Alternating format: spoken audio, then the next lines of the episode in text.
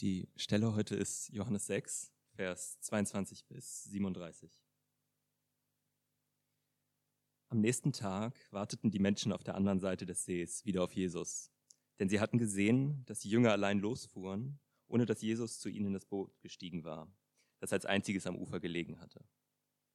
Inzwischen legten mehrere Boote aus Tiberias an der Stelle an, wo die Menge das Brot nach dem Dankgebet des Herrn gegessen hatte. Als die Leute nun merkten, dass Jesus und seine Jünger nicht mehr da waren, stiegen sie in diese Boote, setzten nach Kapharnaum über und suchten dort nach ihm. Als sie ihn endlich gefunden hatten, fragten sie ihn, Rabbi, wann bist du denn hierher gekommen? Jesus erwiderte, ich kann euch mit Sicherheit sagen, warum ihr mich sucht. Ihr sucht mich nur, weil ihr von den Broten gegessen habt und satt geworden seid. Was Gott euch mit diesem Zeichen sagen wollte, interessiert euch nicht. Ihr solltet euch nicht so viel Mühe um die vergängliche Speise machen, sondern euch um die bemühen, die für das ewige Leben vorhält. Diese Nahrung wird der Menschensohn euch geben, denn ihm gab Gott, der Vater, die Beglaubigung dafür. Da fragten sie ihn, was sollen wir denn nach Gottes Willen tun? Jesus antwortete ihnen, Gott will von euch, dass ihr dem vertraut, den er gesandt hat. Doch da sagten sie zu ihm, wenn wir dir glauben sollen, dann musst du uns ein Wunder sehen lassen. Was wirst du tun? Unsere Vorfahren haben immerhin das Manna in der Wüste gegessen, wie es ja auch in der Schrift heißt. Brot vom Himmel gab er ihnen zu essen. Jesus erwiderte, ich versichere euch nachdrücklich, es war nicht Mose, der euch das Brot aus dem Himmel gegeben hat, sondern es ist mein Vater, der euch das wahre Brot aus dem Himmel gibt. Denn das Brot, das Gott schenkt, ist der, der vom Himmel herabkommt und der Welt das Leben gibt. Herr, sagten sie da zu ihm, gib uns immer von diesem Brot. Jesus entgegnete, ich bin das Brot des Lebens. Wer zu mir kommt, wird nie mehr hungrig sein, und wer an mich glaubt, wird nie wieder Durst haben. Aber ich habe es euch ja schon gesagt, trotz allem, was ihr an mir gesehen habt, glaubt ihr nicht. Alle, die der Vater mir gibt, werden zu mir kommen, und ich werde sie niemals zurückweisen. Ja, wir waren vor einer Woche auf dem Dar spazieren und Jens war ja mit dabei. Und wir sind da bei den drei Eichen, haben wir geparkt und sind wir dann den ganzen Strand so entlang bis zum Leuchtturm. Und es war eigentlich ein sehr schönes Wetter, hat gar nicht geregnet und es war richtig toll. Und dort waren natürlich auch viele Leute unterwegs und diese Leute suchten natürlich unter dem Seetang und den Steinen und Holz ähm, besondere Gegenstände wie Bernstein, Hühnergötter oder versteinerte Seesternchen. Manche suchten Holzstückchen, die so einzigartig sind. Und ähm, ja, da waren viele unterwegs und man hat den Kopf meistens gesenkt gehabt. Und als wir dann am Leuchtturm angekommen waren, sah ich eine Frau, die verschiedene Taschen um sich hing hatte. Und ich ging auf die Frau dann zu und habe dann gefragt, ja, nach was sie denn sucht und so. Und die hat dann gesagt, sie sucht eigentlich äh, alles, so was sie Gutes, was sie finden kann. Und da hat sie gesagt, in dieser Tasche ist Holz, wo sie so schöne Holzstückchen hat. Und dann hat sie mir ihre versteinerten Seesternchen gezeigt, die richtig toll waren. Und dann diese Hühnergötter, diese äh, Steine mit diesen Löchern drin. Und dann frage ich ja, haben Sie auch Bernstein gefunden? Und dann greift sie in die Tasche rein und holt dann so eine kleine Handvoll von Bernsteinen raus. Und es war überwältigend zu, zu sehen, dass wirklich, wir haben ja die ganze Zeit so drei Stunden lang, oder ich, ich weiß nicht, ob, ob andere, äh, aber ich will doch auch mal einen finden, dachte ich. Wer hat von euch schon mal einen gefunden? Ah, Ah ja, sind da schon noch einige, einige, die da gefunden, schon einen gefunden haben. Also wir waren noch nicht fündig, aber sowas ähnliches haben wir gefunden. aber hat sich dann herausgestellt, ist doch abgesunken im Wasser. Auf jeden Fall habe hab ich dann ja, diese Frau dann gefragt, ähm, ja, wo findet man denn Bernsteine? Das ist ja nicht die Frage, ich will ja auch finden. Und wie, wie macht man das? Und dann schaut sie nach unten auf den Boden und sagt, einfach gucken. Einfach schauen heißt es auf, auf Hochdeutsch.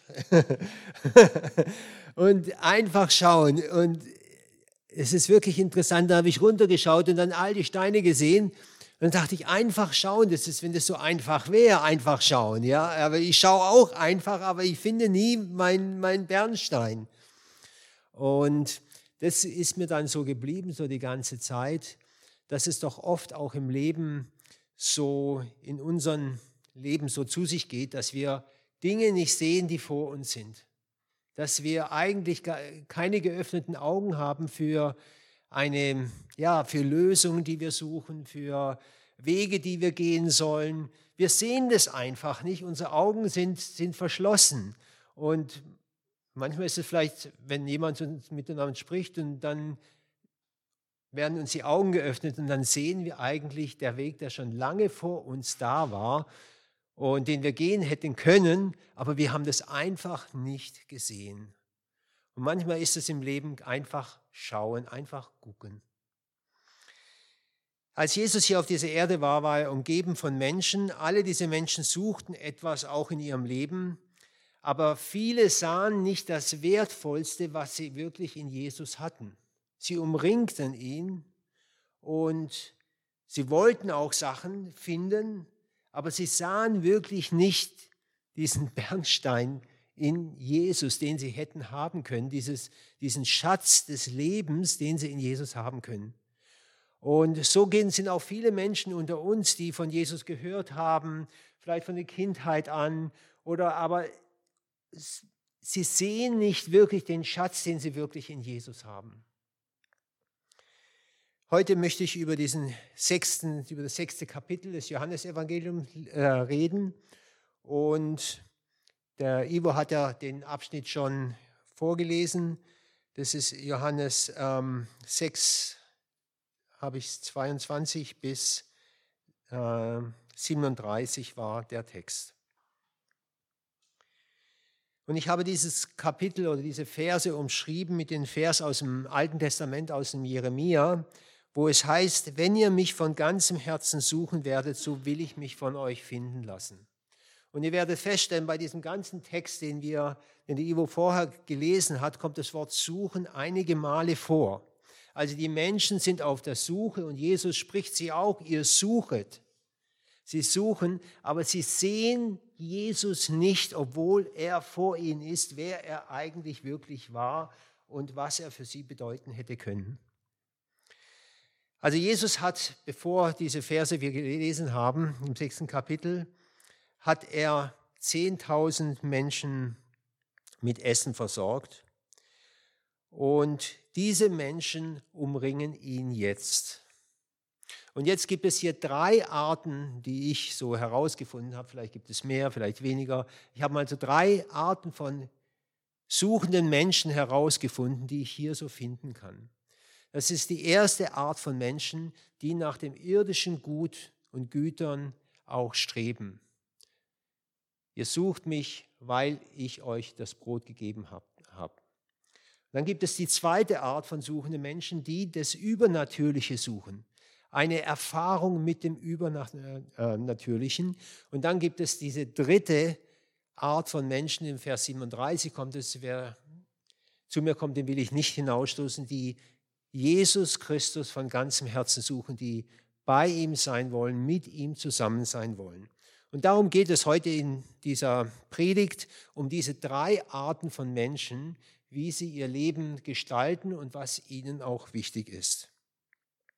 Also ich beginne mit, den, mit, dem, mit dem, den ersten äh, Menschen, der die irdische Bedürfnisse befriedigt haben möchte. Die Suche nach Erfüllung in den irdischen Gütern treibt diese Menschen an. Wir lesen hier in Johannes 6, Vers 26 und 27. Da sagt Jesus, Jesus antwortete ihnen und sprach, Wahrlich, wahrlich, ich sage euch, ihr sucht mich nicht, weil ihr Zeichen gesehen habt, sondern weil ihr vom Brot, von dem Brot gegessen habt und satt geworden seid. Müht euch nicht um Speise, die vergänglich ist. Also Jesus hat während seines Wirkens wenigstens zweimal 10.000 Menschen mit Brot versorgt. Ja, das, von diesen Menschen wissen wir in der Bibel. Und diese Zeichen waren keine zufälligen Zeichen, die Jesus gemacht hat, einfach so mal hier, mal, mal sondern sie hatten eine Bedeutung und er wollte damit etwas den Leuten klar machen und sagen, warum er diese Brotvermehrung gemacht hat. Die, Israeli, die Israeliten waren nach dem Auszug aus Ägypten 40 Jahre in der Wüste unterwegs. Und als sie in der Wüste unterwegs waren, haben sie ja kein Brot gehabt und sie haben gehungert und sie, sie, ja, sie wollten einfach mehr haben, äh, Speise haben. Und da haben sie, sind sie zu Mose gegangen, zu Gott gegangen und Gott hat ihnen dann das Manna gegeben. Manna ist das Brot vom, vom Himmel, das gekommen ist. Also es war wirklich essbares Brot. Und wenn sie am Morgen aufgewacht sind, dann war dann der ganze Boden mit diesem, die Bibel sagt so wie Koriandersamen, ich weiß aber nicht, was das so genau ist. Es hat einen süßlichen Geschmack gehabt und man konnte da verschiedene Sachen machen, wie Brot backen und andere auch ähm, Gerichte da erstellen und zubereiten. Aber jedenfalls 40 Jahre lang hat Gott ihnen jeden Morgen dieses Brot gegeben, dieses Manna gegeben und sie sind satt geworden. Und in 2. Mose 16, Vers 35, da heißt es, und die Israeliten aßen Manna 40 Jahre lang, bis sie ins bewohnte Land kamen, bis an die Grenze des Landes Kanaans aßen sie Manna. Auch wenn Nahrung oder unser täglicher Bedarf für den Menschen wichtig ist, sollte er nie so wichtig sein, dass wir das Wort Gottes vernachlässigen. Also wir brauchen ja Nahrung, also wir haben ja Hunger und wir haben auch gesungen, dass wir Hunger haben und aber dieser Hunger nach diesen Dingen hier dieser Welt sollte nie so wichtig sein, dass wir einen anderen geistlichen Aspekt auch vergessen.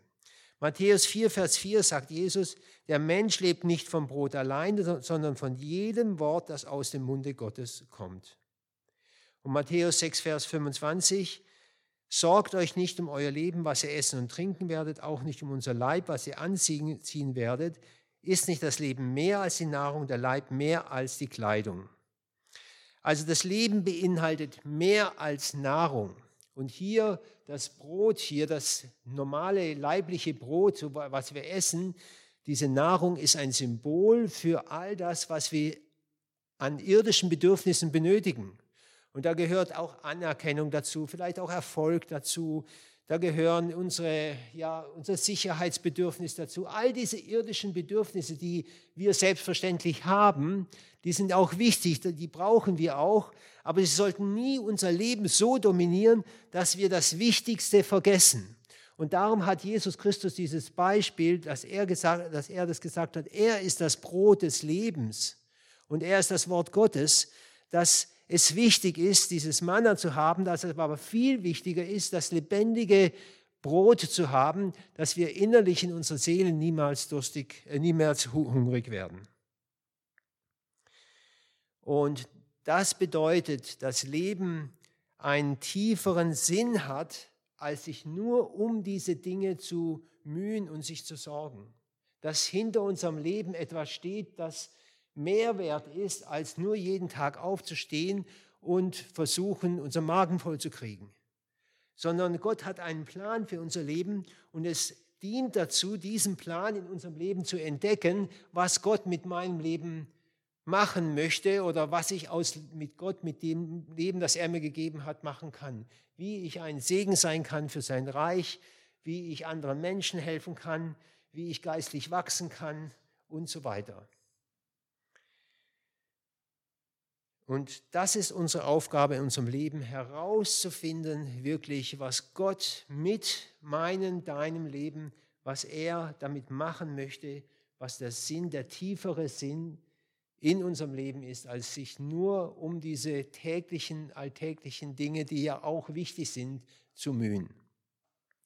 Es hat mal einmal jemand gesagt, dass der Mensch einen Schalter umlegen muss. Und ich fand, obwohl es nur so ein kurzer Satz war, hat es mich so beeindruckt, dass er hat erklärt, dass wir Menschen eigentlich alle auf dieser Ebene von, von unseren irdischen Bedürfnissen anfangen zu leben. Und dann muss etwas geschehen in unserem Leben, wo wir einen Schalter umlegen und plötzlich in eine andere Welt eintauchen, etwas anderes wahrnehmen als nur diesen irdischen Erfolg und Reichtum und Anerkennung und all das. Dass wir etwas erkennen, dass dahinter einen tieferen Sinn besteht.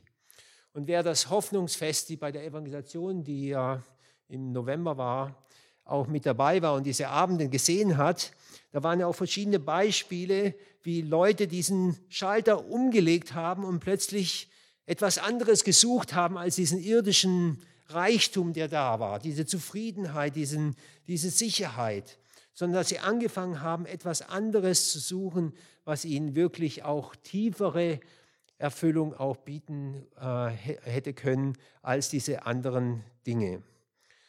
Und wie geschieht es aber, so einen Schalter umzulegen in unserem Leben? Ich habe hier einige Beispiele aus meinem Bekanntenkreis, so wie ich das so erlebt habe. Ein Mann in den 50er Jahren bekam Krebs. Seine Behandlung hat angeschlagen und er kam in Remission. Und von diesem Zeitpunkt an hat er anders, anders gelebt als vorher. Also er hat eine Begegnung mit, mit dem Tod gehabt. Er hat eine Begegnung mit seinem Ende gehabt. Er hat gesehen, dass es nun ein Ende ist. Und wie heißt es in der Bibel? Lehre uns bedenken, dass wir sterben werden, auf dass wir klug werden. Und genau das hat dieser Mensch angefangen zu, zu begreifen. Für was habe ich denn eigentlich all meine Jahre gelebt und meine Kraft eingesetzt? Oder ein junger Mann, er war ein guter Wellenreiter und Lebemann, bekam Gelenkräumer. Er konnte dann nicht einmal die Türklinke runterdrücken wir trafen ihn beim Fahrradfahren einmal hier. Und er hat da so einen Pilgerweg hat er gemacht. Und er erzählte uns seine Geschichte, dass er nun keinen Alkohol mehr trinken konnte, auf das Essen aufpassen musste, genügend Schlaf benötigte und in dem Ganzen seine Freunde verlor. Und dass er nun nach dem Mehr im Leben strebt und seinen Sinn im Leben suche. Da ist plötzlich etwas passiert in seinem Leben, das wirklich dazu gebracht hat, dass er angefangen hat, über dem Mehr im Leben nachzudenken. Und es gibt mehr in unserem Leben als nur, dass wir diesen irdischen ja, Sicherheit haben in unserem Leben. Ein Geschäftsmann, der durch eine Fehlinvestition alles verloren hatte und an dem Rande der Verzweiflung kam, fing an, über den tiefen Sinn nachzudenken. Oder ein Autofahrer, der nur knapp dem Tod entkommen war und so einen Schock hatte, dass sein Leben hätte enden können, dass er über den tieferen Sinn seines Lebens nachdachte. In Hiob heißt es, Hiob 33, 28 bis 30 lesen wir, Gott hat mich erlöst, dass ich nicht hinfahre zu den Toten, sondern mein Leben das Licht sieht. Siehe, das alles tut Gott zwei oder dreimal mit einem jeden, dass er sein Leben zurückhole von den Toten und erleuchte ihn mit dem Licht der Lebendigen. Und Hiob war ein frommer Mann. Er hat eine Furcht Gottes gehabt. Und es sind ja auch viele Leute, die in der Kirche groß geworden sind, die haben auch diese grundsätzliche Furcht vor Gott und würden auch so nicht fluchen und würden. Aber Hiob, der hat seinen Blick sehr auf das Irdische gerichtet gehabt. Er hatte eine Familie, er hatte Reichtümer, er hatte Gesundheit, all das. Und dann hat Gott ihm das alles Stückweite weggenommen. Und dann hat er dann plötzlich auch diesen Schalter umgelegt und zum Schluss können wir äh, sehen, bisher habe ich dich, Gott, nur vom Hören sagen vernommen, doch nun hat mein Auge, haben meine Augen dich gesehen. Und da hat sein, das hat sein ganzes Leben verändert, dass man den Schalter umlegt und wirklich begreift, dass das Leben mehr ist und dass wir anfangen, dieses Mehr im Leben zu suchen, was Gott mit uns vorhat. Was waren deine Momente im Leben? Und ich denke, wenn du hier sitzt, dann gab es schon solche Schalter, die du umgelegt hast. Vielleicht hast du es vergessen. Manchmal macht Gott noch einmal, noch einmal, dass man es wirklich auch so erfährt, dass man die Tiefe auch erfährt.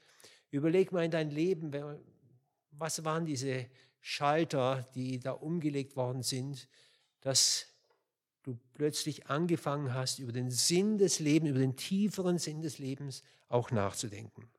Auf jeden Fall sind hier in unserem Text die Leute, die sind umringt, die waren begeistert von dem, dass Jesus das Brot geben kann, dass sie ernähren kann, dass er ihnen helfen kann in ihrer Situation.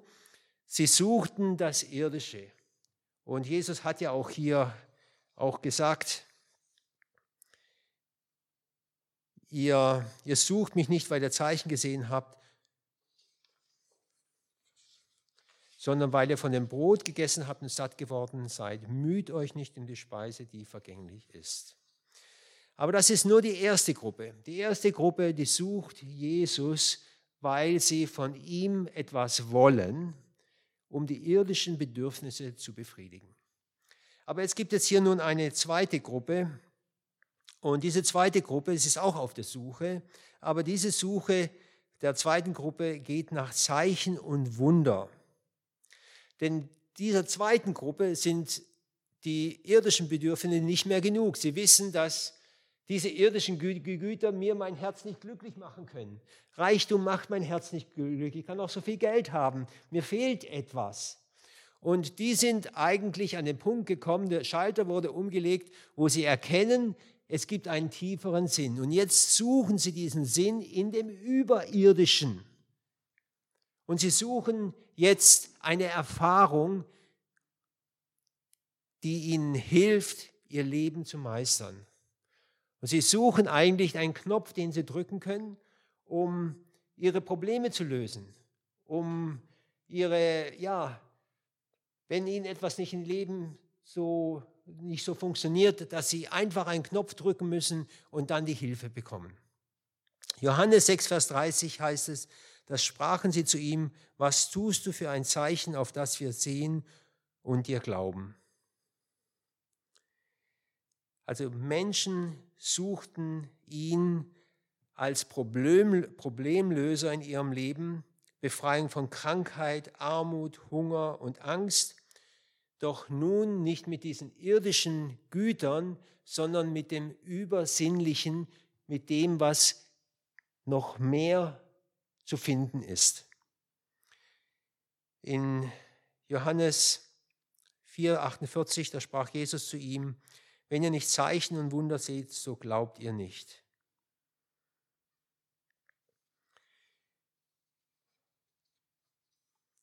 Für viele Menschen die brauchen eine Lösung ihrer Probleme. Und es gibt ja so viele Dinge in unserem Leben, die auf unser Leben zukommen, die unser Leben beeinflusst. Wir brauchen Hilfe und wir brauchen auch Hilfe, ständig Hilfe. Menschen suchen erst einmal diese Hilfe in der eigenen Kraft, in den irdischen, mit den Geldern, die sie haben, Finanzen und sagen, wenn, mir da, wenn ich das alles habe, dann ist mir geholfen. Aber sie merken, dass das auch nicht immer hilft und sie kommen an Grenzen und nun suchen sie das Überirdische und finden vielleicht auch Jesus. Aber sie sehen Jesus nicht als Sohn Gottes, sie sehen immer noch nicht klar, sie sehen immer noch alles wie in einem Nebel, sie verstehen immer noch nicht, wer Jesus ist und sie denken, Jesus ist nur ein Automat, ich kann nur einen Knopf drücken und er gibt mir, was ich benötige. In Rostock waren wir als Gemeinde schon zweimal auf der Esoterikmesse und wir waren mit der FEG auch schon etliche Male dort. Und auf der Esoterikmesse, wisst ihr, was das ist, Esoterikmesse? Das ist eine, eine Ausstellung und da kann man hingehen und dann gibt es Leute, die aus der, aus der Hand lesen dann gibt es Wahrsager, die dir in die Augen schauen und sagen, was mit deinem Leben geschieht. Dann gibt es die Heiler, die dir die Hand auflegen. Und dann gibt es noch viele andere Sachen, die Leute, die ihre Schutzdecken verkaufen und Heilkräuter und Bücher, Magie, Zauberer und alles Mögliche gibt es dort. Also es gibt, da gibt es all das, wo Menschen eine Hilfe benötigen, aber sie kommen nicht zu Gott. Und sie suchen eigentlich in dem Übernatürlichen den Geheimcode, mit dem sie ihre, ihr Leben knacken können, ihr Problem lösen können. Und deswegen gehen sie auf diese Messe und da haben wir auch schon die, die interessantesten Gespräche mit Leuten gehabt, die da hingingen und wirklich ein, ja, ein Wellness, für sie ein Wellness gemacht haben und alles durchgemacht haben, was er nur zu kriegen kriegt, nur dass sie am Abend rausgehen und wieder wissen, wie, wie es in ihrem Leben weitergeht. Wenn man jetzt die Leute fragen würde, oder wenn man jetzt überlegen würde, welche Menschen waren denn dort auf der Messe, dann könnte man doch meinen, das waren bestimmt Atheisten, die mit Gott nichts zu tun haben wollen. Aber in den Gesprächen fand ich heraus, vielleicht habt ihr ähnliche Erfahrungen gemacht, dass viele von diesen Leuten aus der Kirche kamen. Dass sie alle kirchlichen Hintergrund hatten, aber in der Kirche nicht das fanden, eigentlich nicht das fanden, was sie eigentlich gesucht haben. Sie haben nämlich eine Lösung ihrer Probleme gesucht, einen Knopf, den sie drücken können und der ihnen dann Heilung verspricht, Hilfe verspricht und so weiter. Und dann gingen sie auf dieses Wochen, in dieses Wochenende und manche gingen auch zwei Tage, haben da Seminare besucht und sie haben versucht, was muss ich tun, damit ich mein Leben in den Griff bekomme? Wie kann ich den Code des Lebens knacken, dass ich weiß, wie es mir gut geht und wie ich glücklich sein kann. Da kann man sehen, Nahrung, Kleidung und die Bedürfnisse des Lebens waren nicht mehr genug. Sie machten sich auf den Weg und wollten mehr in Erfahrung. Sie wollten in dem Übersinnlichen diesen Halt finden, diese Sicherheit finden. Und viele von denen sind wahrscheinlich auch wieder frustriert worden oder sie sind ganz sicher frustriert worden, dass es nicht gehalten hat. Und sie sind vielleicht nächstes Jahr wieder dorthin gegangen und wieder hingegangen und sie suchen wirklich eine Antwort auf ihre Frage. Doch wie kommt man da heraus? Bei der ersten Ebene äh, werden wir durch ein Erlebnis auf die zweite Stufe geschickt. Bei der zweiten Ebene merken wir, dass wir mit Zeichenwunder auch nicht immer rechnen können. Ich habe vor ein paar Wochen mit einer Krankenschwester gesprochen und sie hat mir erzählt, ich bin in der Kirche groß geworden, aber ich habe dann im Krankenhaus erleben müssen, wie viele Babys, also ich war Kinderkrankenschwester und hat dann gesehen, wie viele Babys im Krankenhaus gestorben sind. Und hat gesagt, an so einen Gott kann ich nicht glauben, der so etwas zulässt. Also sie suchen einen Gott, der ihre Probleme und ihre Sichtweise korrigiert und, und hilft oder ja, unterstreicht und ihnen hilft. Und das ist ein ganz falsches Bild von Gott. Jesus sagt zum Johannes, der, der, dem Täufer in Lukas 7, 23, selig ist, wer nicht an mir Ehre wird. Also Jesus ist kein Automat, den wir für unsere Zwecke gebrauchen können, sondern er möchte die höchste Autorität für uns sein. Er möchte nicht, dass wir ihn gebrauchen, sondern dass wir uns unter seinem Willen stellen und dass er unser Leben gebrauchen kann, so wie er das möchte. Und wir mit ihm zusammen eine Einheit bilden, mit ihm leben. Die ersten Menschen, sie suchen nach dem Irdischen und sie werden frustriert. Da wird der Schalter umgelegt. Sie haben ein Erlebnis, das ihnen zeigt, es muss noch etwas nach diesem Leben geben. Sie suchen dann das Übersinnliche und suchen den Knopf, den Code des Lebens, wo sie dann auch in dem Übersinnlichen eine Erfahrung machen, etwas erleben. Und ihnen geht es eigentlich gar nicht um Jesus. Sie wollen nur mit Jesus ihr Leben in den Griff bekommen und das wirklich auch verstehen, wie sie glücklich sein kann, jeden Tag, wenn sie aufstehen. Aber dann gibt es jetzt nun die dritte Gruppe. Auf der Suche nach Jesus ist diese dritte Gruppe auch, aber sie suchen Jesus aus einem anderen Grund, weil sie aufgegeben haben, innerlich ihr eigenes Leben zu kontrollieren und sie sind bereit, ihr Leben sich jemand anderem unterzustellen. Johannes 6, Vers 33 und 35, da heißt es, denn dies ist das Brot Gottes, das vom Himmel kommt und gibt der Welt das Leben. Da sprachen sie zu ihm, Herr, gib uns alle Zeit solches Brot. Jesus aber sprach zu ihnen, ich bin das Brot des Lebens, wer zu mir kommt, den wird nicht hungern und wer an mich glaubt, den wird nimmermehr dürsten. Also Jesus sagt hier, wenn du zu mir kommst, dann kann ich deinen inneren Hunger, den du hast, den das Geld und der Reichtum und die Anerkennung dieser Welt nicht bieten konnte, die die Übernatürlich natürlich nicht bieten konnte, wenn du zu mir kommst, dann kann dieser wahre Hunger, dieser Hunger in deinem Herzen von mir gestillt werden. Und wenn du Durst hast, seelischen Durst hast, kannst du auch diesen Durst bei mir gestillt bekommen. Und zu, im Johannes 4, Vers 13 sagt er das auch noch einmal zu einer Frau. Jesus antwortete und sprach zu ihr, wer von diesem Wasser trinkt, den wird wieder dürsten, wer aber von dem Wasser trinkt, das ich ihm gebe, der wird in Ewigkeit nicht dürsten. Es gibt noch viele andere Geschichten von Menschen, von denen in der Bibel erzählt wird, die sich auf den Weg machen und sie kommen zu einem Erlebnis in Verzweiflung, suchen eine Lösung und sie machen sich dann auf, um ein Wunder zu erleben. Die Jahreslosung ist, wer zu mir kommt, den will ich nicht hinausstoßen aus 6, Vers 37. Und das bedeutet, wer zu Jesus kommt und ihm um seiner Selbstwillen liebt und nicht nur, weil er ihn für seine Zwecke gebrauchen möchte, der wird ihn finden. Wer mich von ganzem Herzen sucht, der wird mich auch finden. In Jesus kommt unser Herz zur Ruhe. Und vor Weihnachten, wir sind ja nach Süddeutschland gefahren und wir wollten ursprünglich bei meiner Cousine wohnen, aber das hat sich dann zerschlagen. Und wir konnten dann bei ihr nicht mehr sein. Und ich äh, habe dann überlegt, was wir machen. Und ich habe dann meinen Bruder angerufen. Und mein Bruder hat dann gesagt, klar, kannst du bei, bei uns wohnen. Und er hat dann gesagt, ja, habt ihr auch ein Zimmer. Und wir haben dann auch wirklich gute dreieinhalb Wochen bei ihm verbringen können und haben uns wohlgefühlt. Er hat uns einen Schlüssel gegeben und war, als er ein paar Tage weggefahren ist, hat er auch gesagt, ihr könnt alles gebrauchen, Kühlschrank und alles, was im Kühlschrank ist und auch sonst einfach Bücher und alles so, wo, wo so rumliegt, ähm, könnt ihr gebrauchen. Jesus sagt hier, wer zu mir kommt, den werde ich nicht hinausstoßen. Also wir alle kennen ja Jesus und wir haben auch eine Beziehung zu ihm und wir erfahren ihn wahrscheinlich auch alle in unserem Leben. Aber hier in diesem Text sagt er, wer zu mir kommt, den will ich nicht hinausstoßen.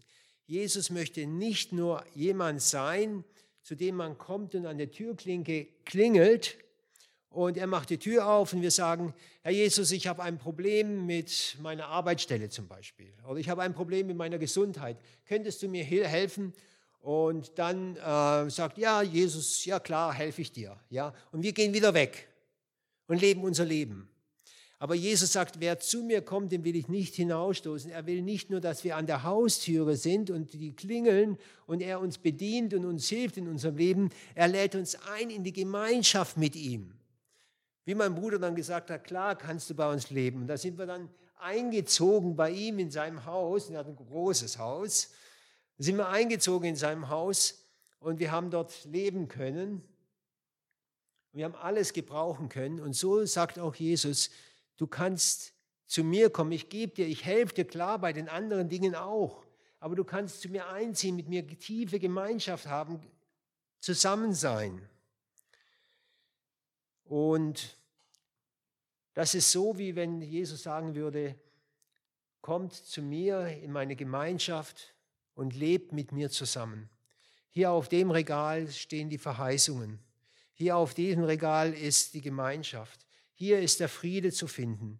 Und wenn du den Kühlschrank aufmachst, dort gibt all diese herrlichen Dinge, die deine Seele Freude bereiten. Und hier findest du in dieser Ecke, findest du Trost und Zuversicht. Und da kannst du mal abschalten. Und in seinem Haus ist alles zu finden. Wir haben Gemeinschaft mit ihm. Es ist nicht nur eine, eine Ich brauche dich, Jesus Beziehung, sondern es ist eine Gemeinschaft. Ich lebe mit ihm. Und es ist auch schön, dass ich eine gute Beziehung mit meinem Bruder habe.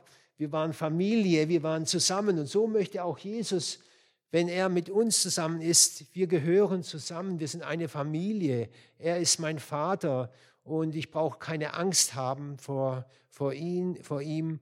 Und er ist da und ich kann Gemeinschaft mit ihm haben. Wer zu mir kommt, den will ich nicht hinausstoßen. Und er öffnet die Tür des Segens für uns, er bietet uns alles an, was er hat. Und er sagt auch, welcher aus seinen einzigen Sohn nicht hat verschont, wie sollte er uns mit ihm nicht alles schenken? Er hat uns die Tür aufgemacht und wir können hineingehen mit ihm und das Leben mit ihm teilen. Und er teilt das Leben mit uns. Er hat uns mit ihm alles geschenkt. Jesus möchte uns mehr geben als nur Gaben. Und er möchte, dass wir er, er gibt uns unsere, unsere er tut oft auf unsere Gebete auch erhören, weil das ein Wachstumsprozess ist, bis wir wirklich auch verstehen, dass Jesus nicht ein Automat ist, sondern dass er Gemeinschaft haben will mit dir, dass ich einziehen kann in sein, in sein Leben, in seinem Haus, dass ich eins sein kann mit ihm.